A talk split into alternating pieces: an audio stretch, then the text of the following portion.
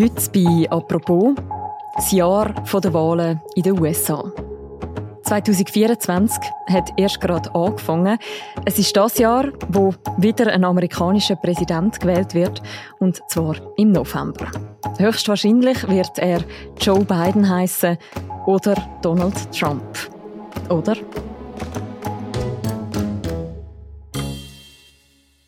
Was im Verlauf von dem US-Wahljahr noch könnte passieren und wie Republikaner und Demokraten sich dafür in Stellung bringen. Über das reden wir heute bei «Apropos» im täglichen Podcast vom Tagesanzeiger und der Redaktion Tamedia. Mein Name ist Mirja Gabatuller und ich bin verbunden mit dem USA-Korrespondenten Fabian Villmann in Washington. Hallo Fabian. Hallo Mirja. Fabian, heute an diesem Montag fängt das Wahljahr in den USA eigentlich so richtig an. Und zwar in Iowa. Wo liegt Iowa und was passiert dort? Iowa ist ein dreieinhalb so grosser Staat wie die Schweiz, mitten in den USA nur drei Millionen Einwohner und dort finden jetzt die ersten Vorwahlen der Republikaner statt. Die Vorwahlen ist der Prozess, wo die beiden Parteien, die beiden grossen Parteien in den USA, Demokraten und Republikaner, ihre Kandidat für die Präsidentschaft auswählen. Und das passiert so, dass jedem Staat die Parteigänger an Touren gehen oder sich bei Versammlungen treffen und dort ihren Kandidat auswählen. Das läuft bis im Sommer und dann werden an dem Parteikongress von der Republikaner und von den Demokraten die jeweiligen Kandidaten dann offiziell gewählt von Delegierten. Mhm. Der Prozess der fängt also jetzt an in Iowa. Wieso gerade dort? Ja, die Frage stellen sich die Amerikaner auch immer wieder mir. Ja. Einfach gesagt, Iowa ist ein bisschen grösser als die Schweiz, nur mhm. 3 Millionen Leute, fast alle sind weiß und es wohnen über 20 Millionen Säue dort mehr als Menschen. Und so ein okay. weißer Landwirtschaftsstaat ist überhaupt nicht repräsentativ für die USA und darum ist die Vorwahl in Iowa auch sehr umstritten. Früher haben aber einfach die Parteioberen den Kandidat bestimmt und nachher in den 60er Jahren sind Proteste gegen den Vietnamkrieg losgegangen und dann hat die Parteibasis verlangt, dass sie mehr Mitsprache bekommen. Und in Iowa ist dann das umgesetzt worden, aber wenn dann plötzlich viel mehr Leute mitreden, braucht das auch Zeit, zum Beispiel zum Drucken von Material etc., von Stimmmaterial. Und so haben dann die Demokraten in Iowa vor 50 Jahren ihre Vorwahl im Januar vorverleiht und kurz darauf haben das auch die Republikaner gemacht und seither her ist dort fast immer die erste Station für die beiden grossen Parteien gewesen, bevor dann der zweite Staat kommt in einer Woche New Hampshire. Also komm, dann schauen wir nach dem kurzen historischen Exkurs zuerst auch auf die Republikaner. In allen Bundesstaaten wird am Schluss der offizielle Präsidentschaftskandidat oder die offizielle Präsidentschaftskandidatin feststehen. Wer tritt denn überhaupt an für die Republikaner? Ja, aber ich habe jetzt bis jetzt fast nur die männliche Form gebraucht, weil es eigentlich fast immer Männer sind. Das Mal ist aber bei den Republikanern tatsächlich auch eine Frau weit vorne dabei. Das ist Nikki Haley. Sie ist die ehemalige Gouverneurin von South Carolina. Man kennt sie auch als UNO-Botschafterin von Donald Trump, als er im Weißen Haus war. Dann ist der Donald Trump selber ein Kandidat. Und der dritte, der noch im Rennen ist und auch nicht weit abgeschlagen ist, ist der Ron DeSantis. Das ist der Gouverneur von Florida und so ein bisschen der politische Ziehsohn von Donald Trump. Mhm. Und eigentlich ist schon klar, wer am Schluss der offizielle Kandidat, ich nehme jetzt die männliche Form, ist. Ja, das wird sehr wahrscheinlich der Donald Trump sein, Miriam. Und wir reden jetzt gerade ein bisschen darüber, warum das so ist. Mhm. Du glaubst also auch, dass der Donald Trump heute die Vorwahlen in Iowa wird gewinnen es ist sehr wahrscheinlich. Donald Trump hat in den Umfragen über 30 Prozentpunkt Vorsprung, zum Teil über 50 Prozent.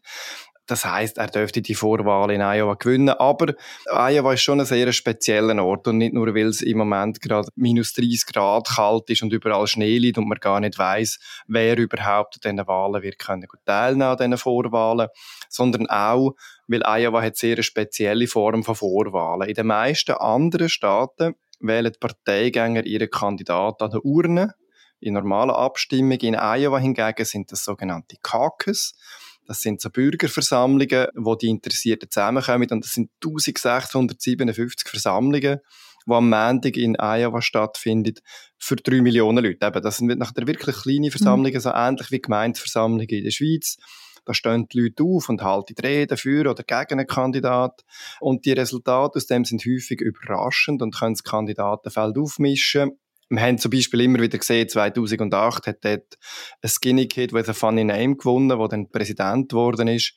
Das ist der Barack Obama und, er, und die Beschreibung von dem Skinny Kid with a funny name, dem mageren Bub mit einem lustigen Namen, die hat er sich selber so gegeben. Okay, also sättig Überraschungen, das ist das mal wahrscheinlich weniger wahrscheinlich. Es sind Vorwahlen, wo man eigentlich schon ein klares Ergebnis hat, habe ich jetzt auch den Eindruck, wenn ich dir zulasse. Das ist ja eigentlich recht langweilig, oder könnte es noch eine Überraschung geben? Es gibt in den USA so ein Pomo, das sagt, keine Umfrage zählt, außer die am Wahltag selber. Und ja, der Trump führt in allen Umfragen mit großem Vorsprung. Und sollte er jetzt in Iowa wie erwartet auch mit so einem grossen Vorsprung gewinnen, hat es nicht so eine besondere Bedeutung. Aber die Umfragen haben eben auch dazu geführt, dass die Messlatte für den Trump jetzt hoch liegt und schneidet er nicht so gut ab, wie erwartet könnte das für seine Rivalen durchaus wieder ein Türchen öffnen. Und sie hätten dann vielleicht eine Chance, im Trump gefährlich zu werden. In den weiteren Vorwahlen, zum Beispiel nächste Woche in New Hampshire oder in ein South Carolina, wo danach kommt, wo, wo Nikki Haley einen Heimvorteil hat, weil sie von dort kommt. Und es gibt durchaus Republikaner, die das gerne gesagt haben. Oder? Wir, wir lesen viel von der begeisterten Basis von Donald Trump, aber wenn man dann ein bisschen weiter raus schaut, dann wäre Nikki Haley zum Beispiel im Direktvergleich mit dem Joe Biden wahrscheinlich erfolgreicher als der Donald Trump. Der Donald Trump ist sehr eine umstrittene Figur, der Joe Biden ist sehr unbeliebt. Und es gibt Republikaner, die sagen, dass sie mit einer Kandidatur, die weniger polarisiert als Trump, eigentlich bessere Chancen hätten. Ähm, wir werden sehen, wie es rauskommt. Eben, offiziell wird der Kandidat dann im Juli gewählt, beim Parteitag der Republikaner in Milwaukee.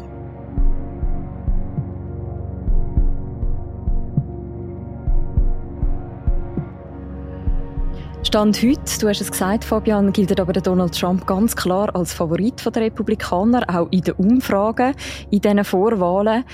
Stellt sich auch immer wieder die Frage, warum eigentlich ist der Trump so erfolgreich? Ja, zuerst mal zum Inhalt. Also, der Trump hat in seiner Amtszeit halt vieles gemacht, wo konservative Wähler gut finden. Er hat Strafzölle gegen China erlassen, er hat an der Südgrenze die Mauern ausgebaut, er hat Steuern gesenkt, er hat die Ölförderung vorantrieben. Und er hat konservative Richter, also Supreme Court, geschickt, wo dann auch prompt das Recht auf Abtreibung abgeschafft haben. Das sind also seine Inhalte. Die andere Ebene ist ja auch sein politischer Stil. Ja, genau, Mirja. Also Donald Trump zieht alle Register von einem Populist. Er provoziert ständig, damit alle Kameras und Mikrofone auf ihn gerichtet sind. Und so dominiert die Medienberichterstattung völlig. Das ist schon 2016 so gewesen. Und seine Gegner haben gar keine Chance, bei den Leuten anzukommen, gehört zu werden. Die Leute haben eine beschränkte Aufmerksamkeit für die Politik und der Trump sucht die alle auf. Und dazu ist es auch wirklich das klassische Populisteninstrumentarium. Der Trump schürt Ängste. Er behauptet, die USA seien dem Untergang geweiht, falls er Joe Biden nochmal gewinne. Und auf das hören die Leute halt auch darum, weil im reichen Amerika viele Leute Mühe haben, am Ende des Monats ihre Rechnung zu zahlen und sich nicht reich fühlen. Trump behauptet auch, Migranten würden das Blut der Amerikaner vergiften. It is a very sad thing for our country.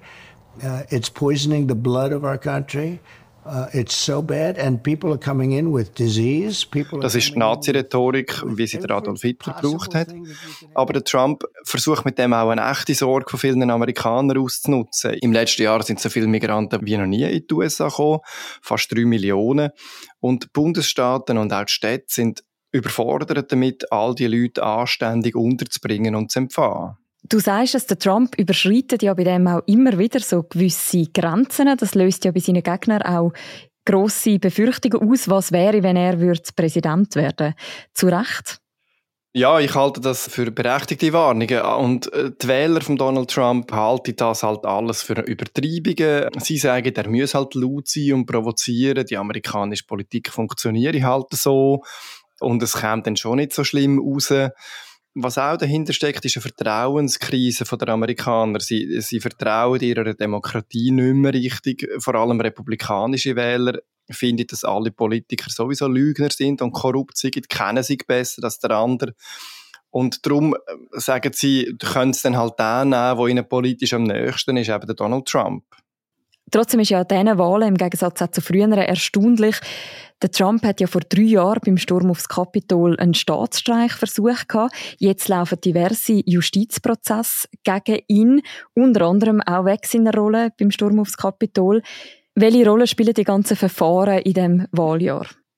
Ja, sehr wichtig, Mirja. Also der Donald Trump selber benutzt die Verfahren, um seine Leute aufzuwiegeln. Er sagt, das seien alles Hexenjagden gegen ihn. Und es hat auch wieder dazu geführt, dass bei jeder Anklage die Unterstützung für in Umfragen zugenommen hat und er konnte Geld sammeln damit. Aber die Verfahren sind auch sehr ernst nehmen. Und sollte Trump verurteilt werden, und ich sage das extra, hypothetisch könnte er für mehrere Jahre im Gefängnis landen. Und das ist auch ein Grund dafür, dass Trump überhaupt wieder kandidiert, weil er könnte als Präsident probieren, sich für einige Delikte selber zu begnadigen. Und die anderen Verfahren, die auch noch laufen, könnte er dann als Präsident hintertreiben. Aber der Trump will es gar nicht so weit kommen. Die Prozesse hätten im März anfangen, die ersten, mit im Wahlkampf. Und er verzögert das jetzt aber alles nach Kräften. Und er hat schon detaillierte Pläne geschmiedet, wie er denn, wenn er mal Präsident ist, die Justiz könnte aushebeln. Das sind auch die Pläne, die die Sorgen aufkommen, dass Trump eben könnte die Demokratie tatsächlich kaputt machen. Er will zum Beispiel das Justizministerium entmachten, weil es den Spielraum beschränkt, was er als Präsident könnte machen. Können denn die demokratischen Institutionen, die es ja gibt, dem nichts entgegensetzen, diesen ganzen Versuchen und dieser Strategie von Donald Trump? Die Debatte läuft im Moment da auch sehr stark. Das Parlament zum Beispiel ist eine von diesen Gewalten, die im Präsident, wo die Regierung gemacht hat, sollte können Schranken auferlegen, aber der Kongress soll ihm genau nicht mehr dürfen reinreden. Der Trump hat seine Partei schon absolut gleichgeschaltet wenn ihm etwas nicht passt, was die Leute machen, dann wiegelt er seine Leute auf, damit die ihren Abgeordneten anrufen, E-Mails schicken, auf Social Media sie drangsalieren. Und die meisten republikanischen Abgeordneten machen darum das, was der Trump will. Das hat Liz Cheney selber, Republikanerin, in einem Buch gerade sehr detailliert beschrieben, wie das dann im Einzelfall läuft. Und im entscheidenden Moment hat sie eben gezeigt, sie dann viele Republikaner den Schwanz ein und denken mehr an ihre eigene Karriere als an das Wohl vom Land. Und ich male da sehr ein schwarzes Bild. Viele Amerikaner sehen das ein bisschen anders. Sie hoffen darauf, dass die Institutionen schon würden standhalten, zum Beispiel das Gericht. Und sie verweisen darauf, dass die USA ja nicht nur aus der Bundesebene besteht, sondern vor allem aus den 50 Bundesstaaten, wo je eigene Parlament und eigene Regierungen haben.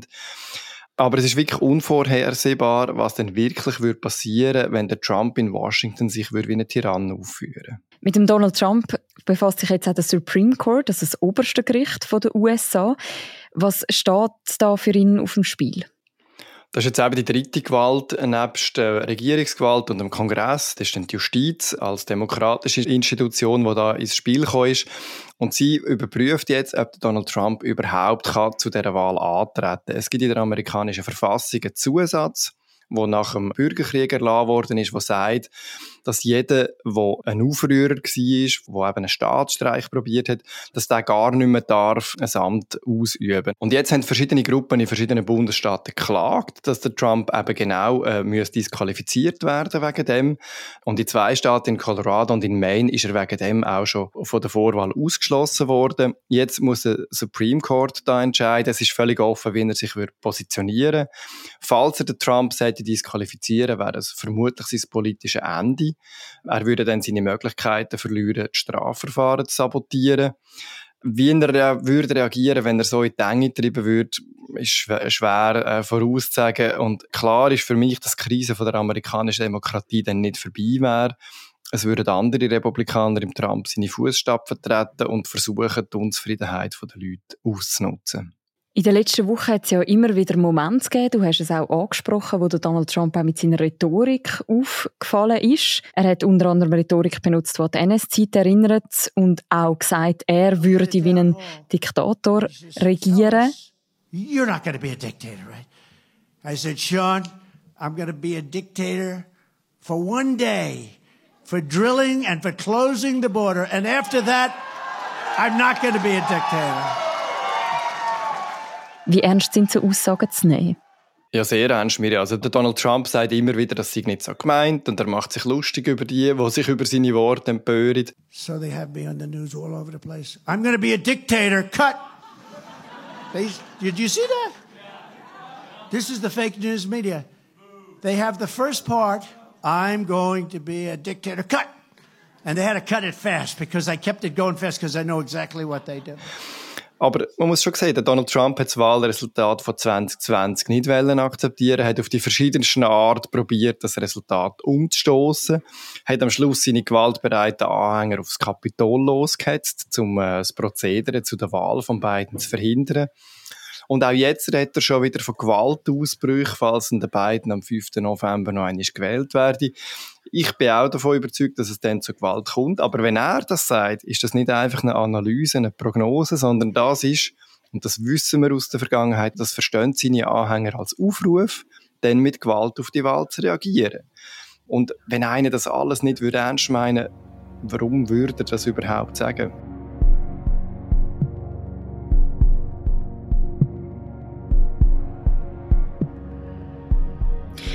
Fabian, schauen wir mal noch auf die andere Seite, nämlich auf die der Demokraten. Dort tritt ja der amtierende Präsident, der Joe Biden, nochmal an. Was ist seine Strategie in dem Wahlkampf? Wie reagiert er auf die Taktik von Donald Trump? Der Biden hat viel über seine Erfolge geredet, zum Beispiel beim Klimaschutz, bei dem Wirtschaftswachstum, das gut läuft, beim Kampf gegen die Inflation. Und jetzt aber hat er gerade seine Botschaft angepasst. Er warnt jetzt sehr, sehr eindringlich vor dem Donald Trump und der Gefahr, die der für die amerikanische Demokratie darstellt. America, as we begin this election year, we must be clear. Democracy is on the ballot. Your freedom is on the ballot. Today, we're here to answer the most important of questions Is democracy still America's sacred cause? Is the most urgent question of our time. And it's what the 2024 election is all about.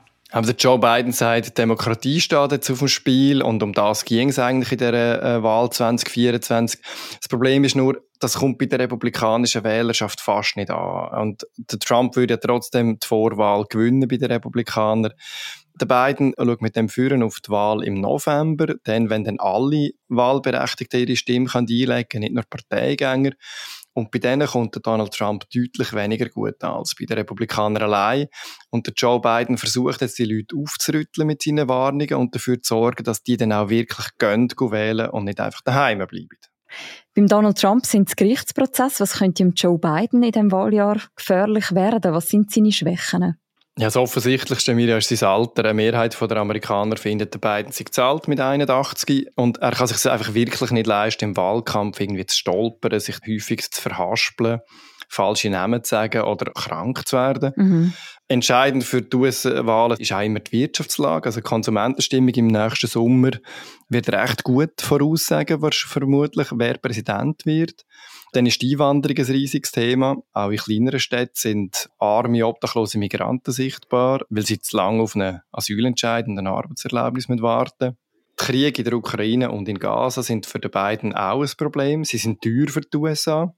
Und vor allem junge und sehr linke Wähler verstehen seine Hilfe für Israel nicht und würden zum Teil sogar Trump wählen oder dann halt einfach nicht wählen. Und das ist vermutlich die größte Gefahr für Joe Biden, dass die Wähler enttäuscht sind und dann einfach gerade gar nicht gehen wählen. Mhm. Was heißt das, der Wahl fernbleiben?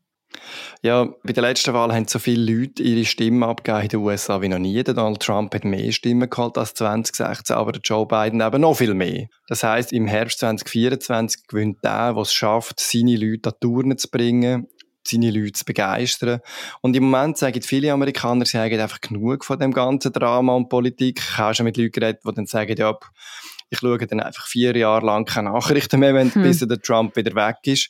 Und in seiner Amtszeit sind ja wenigstens äh, die Wirtschaft gut gelaufen, die Börsenkurse sind gestiegen, also haben es wenigstens gut verdient und der Rest schaltet es ein bisschen aus. Begeisterung für den Joe Biden, die hält sich also zum Teil auch bei demokratischen Wählerinnen und Wählern in Grenzen.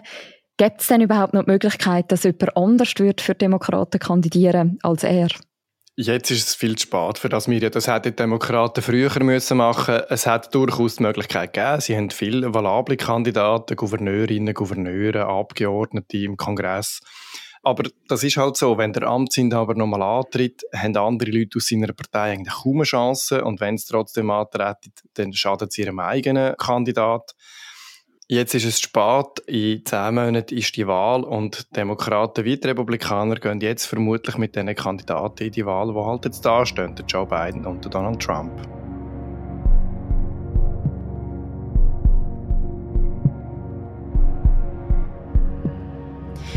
Fabian, wenn ich dir so zulasse, das US-Wahljahr, das wird wieder viel Drama geben, eine rhetorische Schlammschlacht. Auch in der Schweiz haben viele irgendwie genug von dem, möchten sich eigentlich am liebsten gar nicht mit dem auseinandersetzen. Warum sollte man sich auch aus Schweizer Perspektive trotzdem für die US-Wahl interessieren? Ja, es gibt zuerst mal so offensichtliche, die USA sind die grösste Volkswirtschaft auf der Erde und was dort passiert, wird so oder so auf alle von uns Auswirkungen haben, aber für Europa steht besonders viel auf dem Spiel. Also der Trump sagt, er würde den Krieg in der Ukraine innerhalb von einem Tag beenden. Man kann davon ausgehen, dass das zum Nachteil von der Ukraine wäre. Wir wissen auch, dass der Trump wird die NATO schwächen. Das ist das Militärbündnis, das Verein Europa verteidigt, aktuell gegen Russland. Und in meinen Augen wäre das für Europa fatal. Die europäischen Länder müssen zum Beispiel noch viel mehr Steuergeld ausgeben, um sich aufrüsten, weil jetzt die Amerikaner die Hauptmilitärmacht sind, die die NATO stützt. Und darüber hinaus wäre ein Sieg von Donald Trump auch ein sehr schlimmes Zeichen für das Ideal von der Demokratie auf der ganzen Welt. Die USA sind die älteste Demokratie der Welt und wenn die nicht einmal immun sind vor den Verlockungen von einem tyrannischen Populist, wird das auch die westlichen Demokratien insgesamt schwächen. Und gerade die Schweiz als kleines Land mit einer sehr offenen Volkswirtschaft hat ein Interesse daran, dass international demokratische Spielregeln und, und das Recht eingehalten werden. Wir stehen jetzt ganz am Anfang von dem Wahljahr. Was sind so die wichtigsten Termine, wo man sollte anschauen? Ja, aber da über Iowa haben wir bereits geredet. In New Hampshire nächste Woche sind dann die ersten Vorwahlen an den Urnen. Dort muss man sicher auch drauf schauen. Und es ist davon auszugehen, dass die Entscheidung bei den Republikanern spätestens in South Carolina am 24. Februar wird fallen. Das ist dann die vierte Vorwahl. Viel Aufmerksamkeit ist dann eine Woche später auch jeweils noch auf dem Super Tuesday, das ist am 5. März. Äh, dann sind zwölf Staaten, die abstimmen, grosse wie Kalifornien. Und gerade dann würden auch die ersten Gerichtsprozesse gegen Donald Trump anfangen, also Ende Februar, Anfang März. Darüber hinaus ist es ein bisschen schwierig zu sagen. Mitte Juli werden die Republikaner ihren Parteikongress haben, Mitte August dann Demokraten ihren Parteikongress. Und über den Sommer wird es vermutlich im Moment mal noch ein bisschen ruhiger werden, dann aber im September und Oktober ist die, ist die heiße Phase vom Wahlkampf. Und normalerweise gibt es im Oktober immer noch so eine Oktober-Surprise, eine Oktober-Überraschung, dass die Ölpreise plötzlich stark anziehen mhm. oder irgendein Skandal kommt. Das werden wir sehen. Mhm. Wir werden das Wahljahr nicht nur im Podcast «Apropos» begleiten, sondern auch im Podcast «Alles klar Amerika». Das ist unser USA-Podcast, wo das Jahr im wöchentlichen Takt wird erscheinen. Auch mit dir, mit der Isabel Jacobi, dem Christoph Münger und dem Martin Kilian, wo das Jahr begleitet und natürlich auch bei uns auf der Webseite und in der App immer mit der laufenden Berichterstattung. Fabian, zum Schluss möchte ich aber doch noch gerne von dir wissen, aus heutiger Sicht deine Prognose, wer wird Anfangs nächstes Jahr der Präsident der USA sein? Ich denke, es wird der Joe Biden sein. Der Umfrage hat man das Gefühl, dass der Joe Biden gar keine Chance hat. Aber diese Umfrage ist nicht zu trauen. Es werden da breit um Leute gefragt. Entscheidend ist, wer dann am Schluss im nächsten Herbst an Touren geht. Und ich habe schon den Eindruck, dass es Demokraten werden schaffen, den Ernst von der Lage den Leuten zu vermitteln. Und die Amerikaner sind Pragmatiker, aber sie haben durchaus Stolz auf ihre Demokratie, auf ihre Institutionen. Ich glaube, das wird letztlich der Ausschlag geben. Danke vielmals für die Einordnungen. Danke dir, Miriam. Das war es, die heutige Folge von unserem Podcast «Apropos». Die nächste Folge von uns, die hört ihr morgen wieder. Bis dann, macht's gut. Ciao miteinander.